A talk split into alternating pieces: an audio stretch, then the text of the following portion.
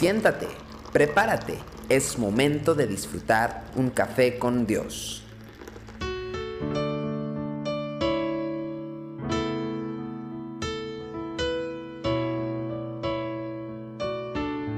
Qué gusto estar con ustedes de nueva cuenta tomándonos un café con Dios. Estaba mirando el libro de los Hechos y en el libro de los Hechos se encuentra un problema y ese problema nos gusta a todos y es el crecimiento.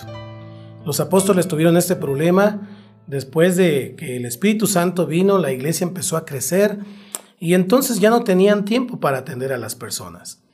En el capítulo 6, el versículo 2 dice, entonces los doce convocaron a la multitud de los discípulos y dijeron, no es justo que nosotros dejemos la palabra de Dios para servir a las mesas. Cualquiera de nosotros que hemos estado un tiempo en el ministerio o congregados, sabemos exactamente de qué está hablando este pasaje.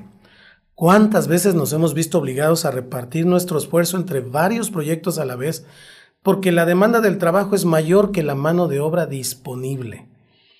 Esta realidad es una constante dentro de la congregación local y requiere que el pastor, que el liderazgo y que la misma congregación seamos personas que nos pongamos a trabajar para servir a Dios y establecer su reino.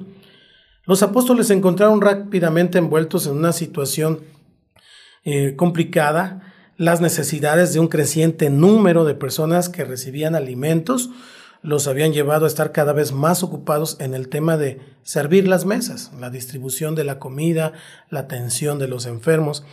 El trabajo tenía que ser organizado, las dificultades tenían que ser superadas y los nuevos desafíos tenían que ser encausados. No se daban abasto con todo este eh, crecimiento y la lista de cosas que tenían que hacer. Pero en medio de todo esto, pudieron detenerse para evaluar lo que estaba ocurriendo. Y creo que nosotros tenemos que detenernos en algún momento, dejar de correr para evaluar lo que estamos haciendo. Envueltos en un proyecto que era admirable, eh, porque darle de comer a la gente y a los necesitados es muy admirable, pero ellos se dieron cuenta que estaban desatendiendo su verdadero llamado. Para lo que Dios los había llamado era para dedicarse a la oración y a la palabra. Si nosotros lo pensamos de manera natural, suena como un poco elitista, como que uno sirve en las mesas y ustedes se dedican a orar. Pudiera parecer. Pero muchas veces he escuchado a personas decir que ellos no desean ensuciarse las manos con trabajo que consideran por debajo de su verdadero lugar dentro de la congregación. Eso sí es elitista. En realidad, los apóstoles no estaban diciendo que servir las mesas era un trabajo poco digno de sus habilidades, no se estaban poniendo en una clase alta hablando dentro de la iglesia. Lo que estaban diciendo es que ellos estaban siendo infieles a su llamado por enredarse en las cosas a las cuales no habían sido llamados. Existe en la decisión de buscar personas que ayuden en la congregación una disciplina admirable. Conozco mucha gente que tiene un don de servicio, un espíritu de servicio increíble y que lo hacen con todo su amor. Y en medio de todo este relajo, por decirlo, del ministerio que habían eh, descubierto que se da con el crecimiento, perdieron la capacidad de mantenerse enfocados en el objetivo principal de su llamado. El hecho es que si Dios nos ha llamado a hacer una tarea específica, toda otra actividad, por más santa y por más admirable que sea, en realidad es una distracción de nuestra verdadera vocación. En el caso de los apóstoles, había muchos que podían servir las mesas, no tenían que hacerlo ellos. Y además, y estoy seguro, probablemente lo podían hacer con mayor gracia y eficacia que los apóstoles, porque tienen el don. Pero las tareas de velar por la congregación, de orar por la congregación, de enseñar los principios de la palabra, no podían ser delegadas a otros porque habían sido encomendadas a ellos directamente por el Señor Jesús. La historia identifica uno de los problemas que más frecuentemente enfrenta el pastor, convertirse en una persona que hace de todo, pero no apunta a nada. Enredarse en muchas actividades de la congregación puede llevar a la pérdida del sentido de dirección en el ministerio. Así también la congregación. Cuando no se mueve en los dones, cuando no se mueve en las habilidades que Dios le ha dado, pues probablemente esté perdiendo su tiempo en cualquier otra actividad y no está siendo efectivo para lo que Dios lo ha llamado. Así que la mucha actividad no es necesariamente una señal de que el pueblo está avanzando. Ojo, en realidad a veces no es más que la evidencia de que están bien perdidos.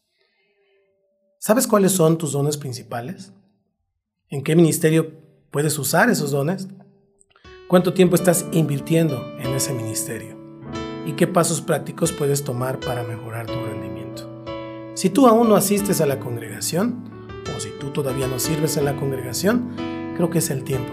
Dios te está llamando, no solo a tomar un café con Él, sino también a servirlo. Que Dios te bendiga. Nos vemos la próxima en Café con Dios. Tu amor por mí es más dulce que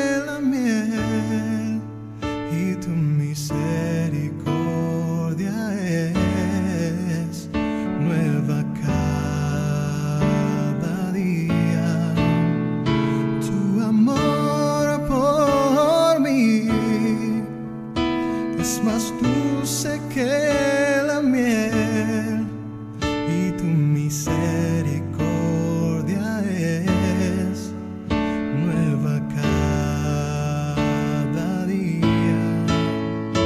Es por eso que te alabo, es por eso que te sirvo, es por eso que te doy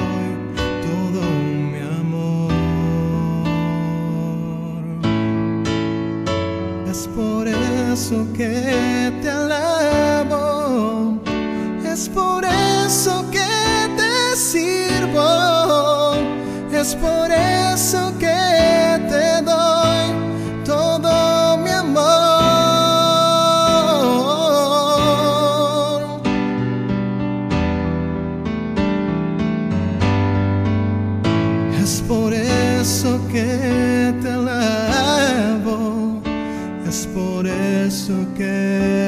eso